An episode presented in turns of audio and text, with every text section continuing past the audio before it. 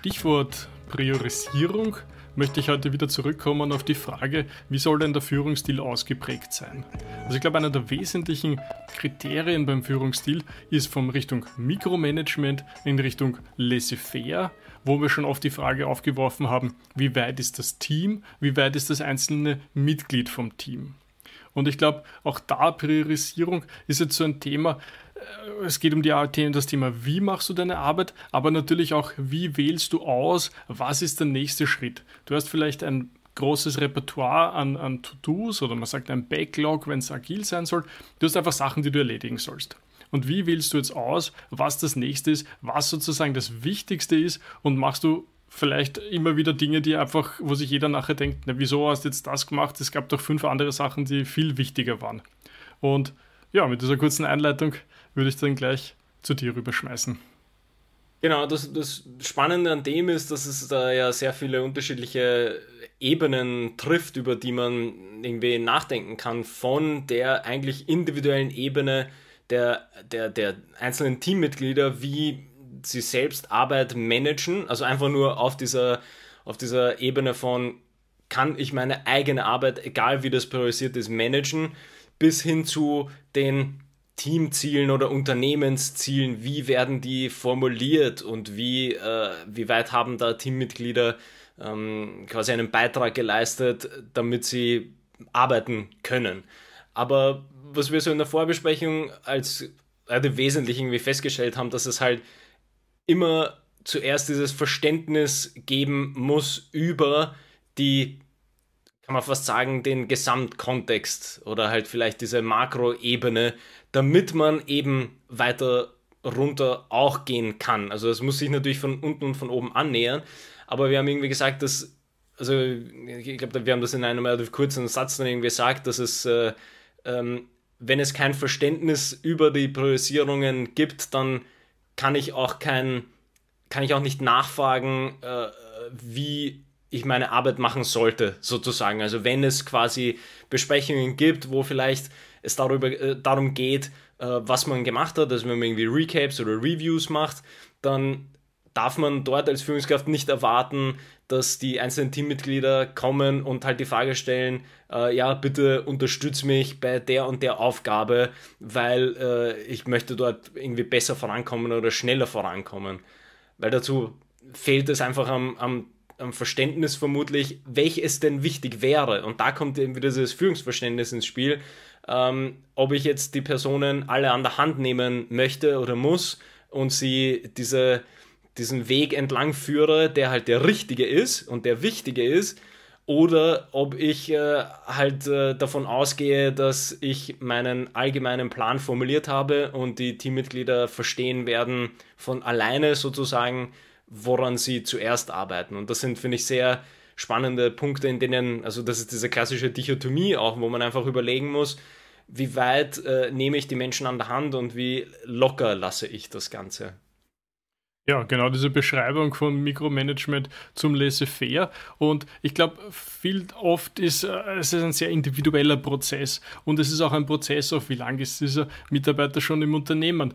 Ist er neu dabei? Ist er schon länger dabei? Was für Erfahrungen hast du damit gemacht? Was für ein gemeinsames Vertrauen habt ihr aufgebaut auf genau solche Fragen von, wie wird die Arbeit erledigt? Was ist die Qualität, die gefordert ist? Was ist die Priorisierung von unterschiedlichen Tasks zueinander?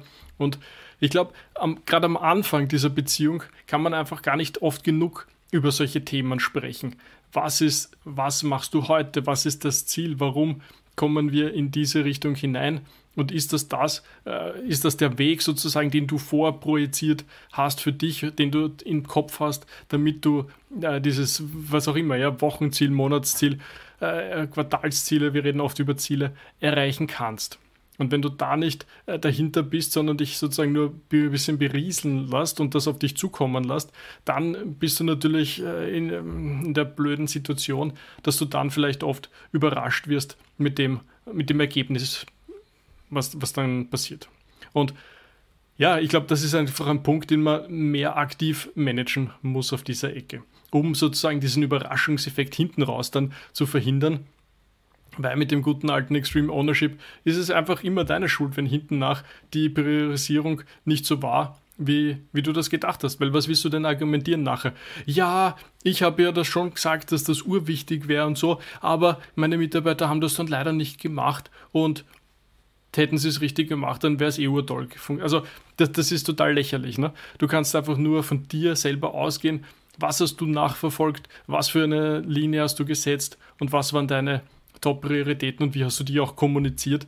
Eben das gute Stichwort, da kann man fast nicht zu viel kommunizieren auf dieser Ecke.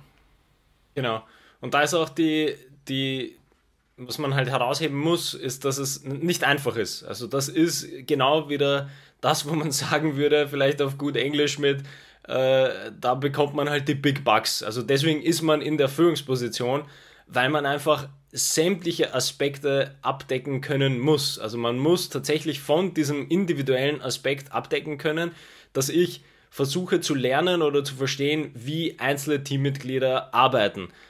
Arbeiten die vielleicht mit Timeblocking? Arbeiten die einfach mit einer To-Do-Liste? Brauchen die gar keine Listen, sondern wissen mehr oder weniger intuitiv, woran sie jetzt quasi arbeiten sollen, weil sie sich dann sowieso, weiß nicht, zwei Wochen einschließen und dann einer, äh, einem Projekt arbeiten und, und dann quasi mit guten Ergebnissen zurückkommen.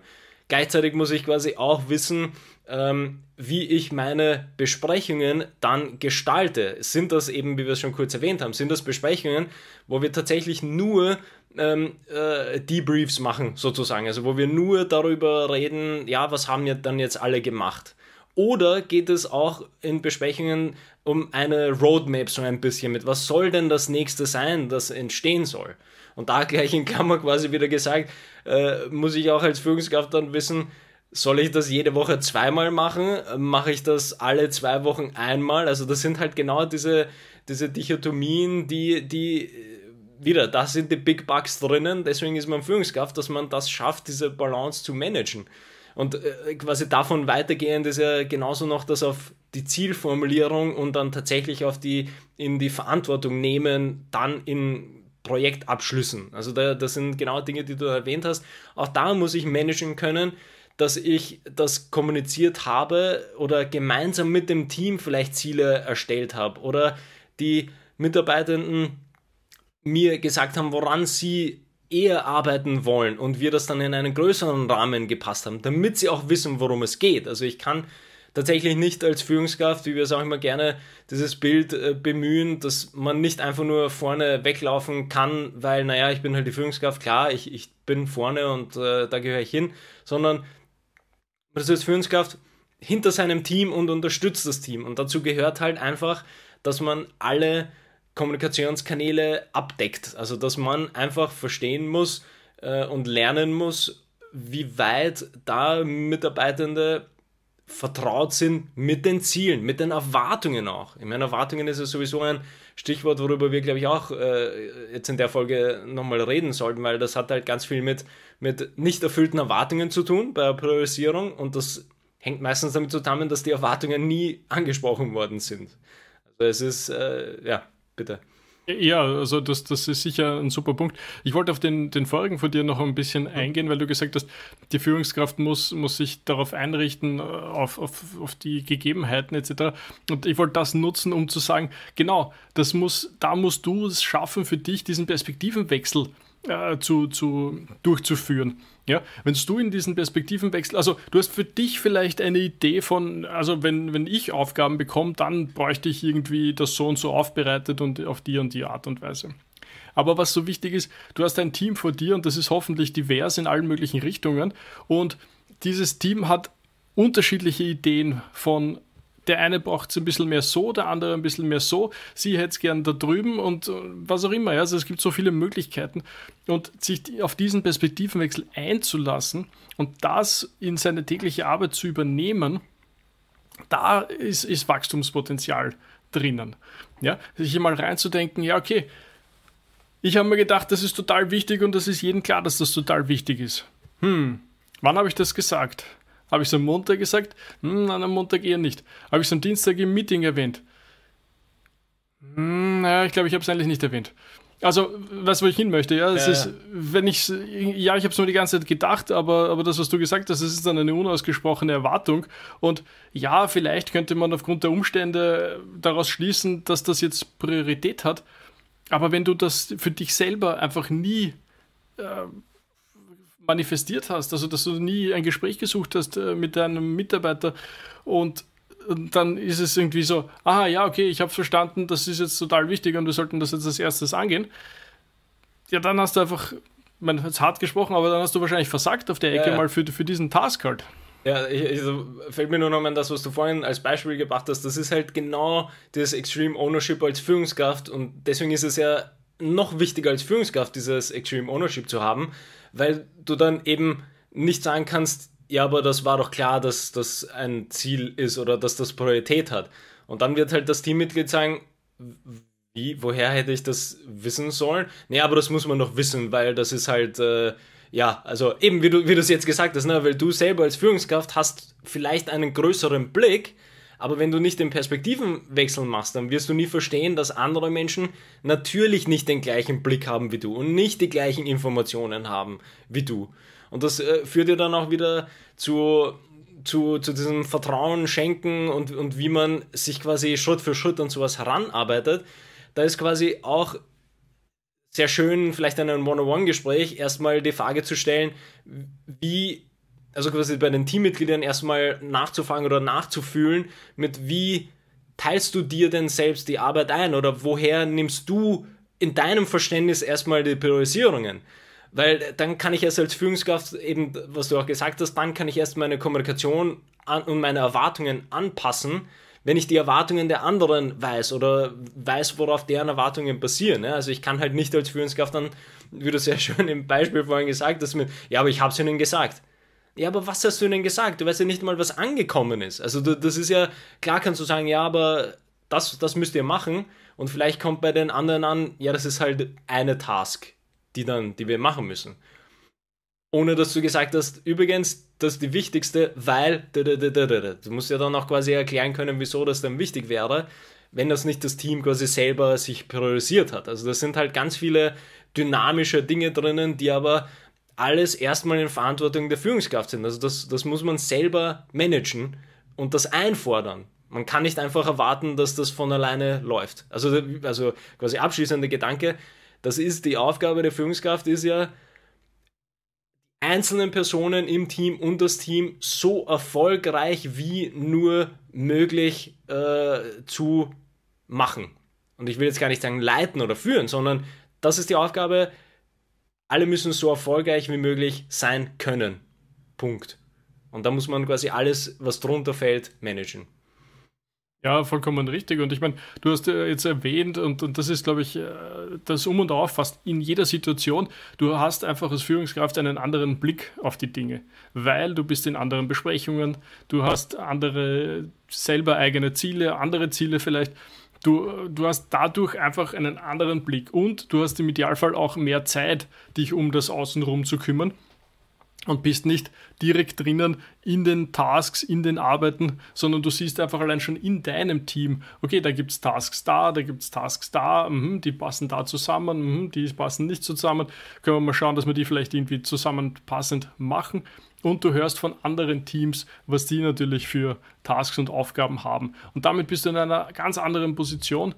Und ja, jetzt haben wir den Richtungswechsel schon angesprochen, der einfach für die generelle Reflexion, für dein generelles, wie siehst du Dinge in der Welt, so wichtig ist. Wenn sich Menschen generell mehr die Frage stellen würden, ja, okay, ich ärgere mich da jetzt, weil, und sich dann stellen würden, hm, wie könnte das aussehen, wenn ich der andere wäre, dann würde es halt generell in der Welt, das ist ein bisschen, bisschen äh, philosophisch, aber dann, dann wird es halt viel besser laufen in der, auf, der, auf der Welt, wenn man sich diese Frage ein bisschen öfter stellen würde.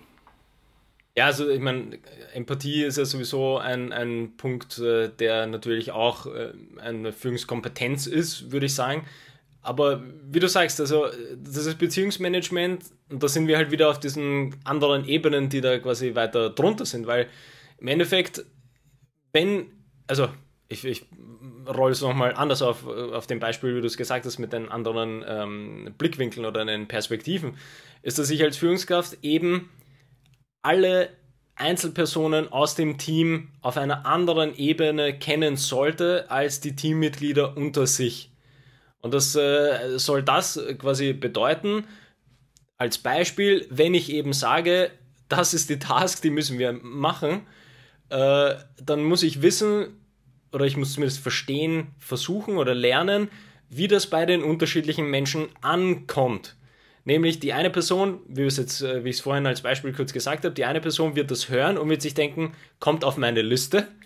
Und die andere Person, weil sie vielleicht aus, selber eben mit einer anderen, größeren Task äh, ähm, schon arbeitet, wird sagen, oh, das klingt sehr wichtig, äh, das möchte ich gleich machen.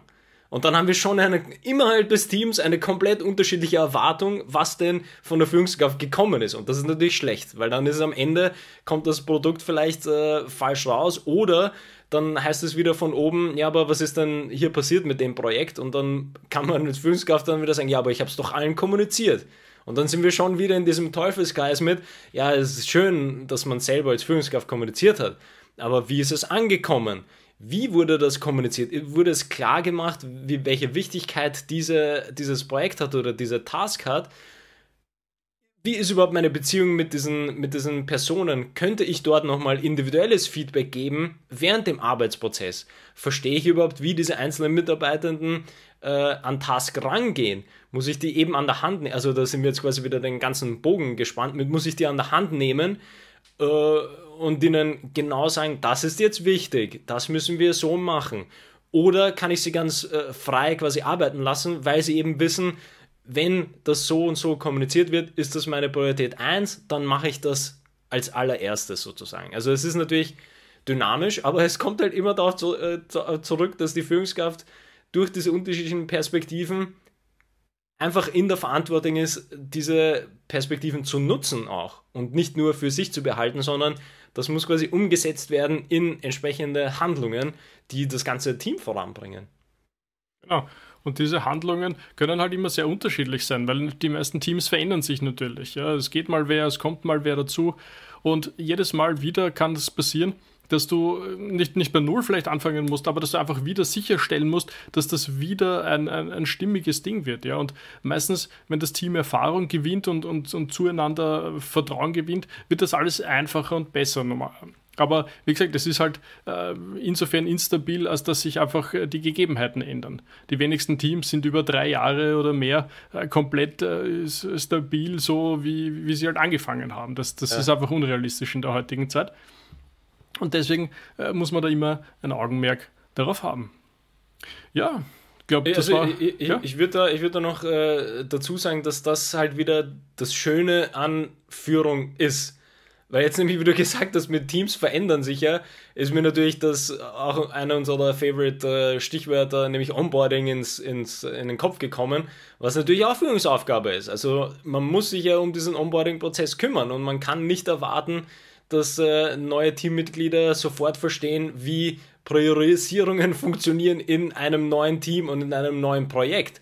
Das heißt, äh, das ist auch irgendwie das Schöne dran, dass es halt eine sehr vielfältige Arbeit ist oder es ist eine sehr, sehr vielfältige Position, diese Führungsposition. Und äh, da muss man, glaube ich, vor allem als irgendwie neue Führungskraft oder junge Führungskraft, muss man sich einerseits dessen bewusst werden, dass es vielschichtig ist und dynamisch ist, auf der anderen Seite darf man sich davon nicht einschüchtern lassen, weil alles erlernbar ist. Also das ist alles etwas, also sind alles Dinge, die mit Erfahrung besser werden und das versuchen wir in diesem Podcast irgendwie auch zu machen, also so ein bisschen einen, einen Blick drauf zu, äh, zu werfen und irgendwie ein Bewusstsein dafür zu schaffen, welche dynamischen Felder es gibt, damit man das eben lernen kann. Also es sind ja Dinge, die haben wir ja teilweise selber on the job lernen müssen und dann irgendwie durch Literatur mitgelernt und äh, lernen wir noch immer in unseren Jobs auch selber äh, diese, dieses dynamische Feld und diese ganzen Kompetenzen. Also das Schöne ist dann, dass man hier mit dem richtigen Mindset sehr viel leisten kann, nämlich dieses äh, lernende Mindset, dass ich weiß, es gibt viel zu tun, ich möchte gut werden darin, ich möchte mein Team voranbringen und ich werde nie auslernen. Ich werde nie auslernen, äh, eine gute Führungskraft zu sein, sondern das ist eine Kompetenz, die sich stetig erweitern kann und äh, auch mein Führungsverständnis sich vermutlich anpassen wird über die Jahre. Ja, ich möchte abschließend noch dazu sagen, also aufbauend auf dem, was du gerade gesagt hast, es ist, ich möchte sozusagen Mut aussprechen dafür, dorthin zu schauen, wo man vielleicht manchmal eher so ein bisschen wegschaut, weil man irgendwie das Gefühl hat oder man merkt, ah, das, das ist ein bisschen außerhalb der Komfortzone, dort ist ein bisschen, da, da könnte Widerstand kommen oder da könnte irgendwer beleidigt sein oder diese Sachen. Und äh, viele Führungskräfte kommen aus dieser Ecke des ähm, Drüberfahren etc. Aber es gibt auch ganz viele andere, die eher äh, mit, mit, diesen, mit diesen Themen äh, ein Thema haben. Und da kann man nur sagen, generell Mut dazu, dorthin zu schauen wo man vielleicht im Zweifel lieber ein bisschen wegschauen würde, weil genau dort die Lernmöglichkeiten liegen, weil genau dort äh, sich auch ein bisschen deine Schwächen verstecken, die du dann aber umwandeln kannst in Möglichkeiten und äh, Erfolg am Ende des Tages. Genau. Ich glaube, damit haben wir jetzt wirklich den Bogen gespannt und nochmal so ein bisschen äh, über Führungskompetenz und Verständnis gesprochen. Das ist, glaube ich, eine schöne, schöne Folge. So. Das stimmt. Dann bedanken wir uns fürs Zuhören und bis bald. Bis dann.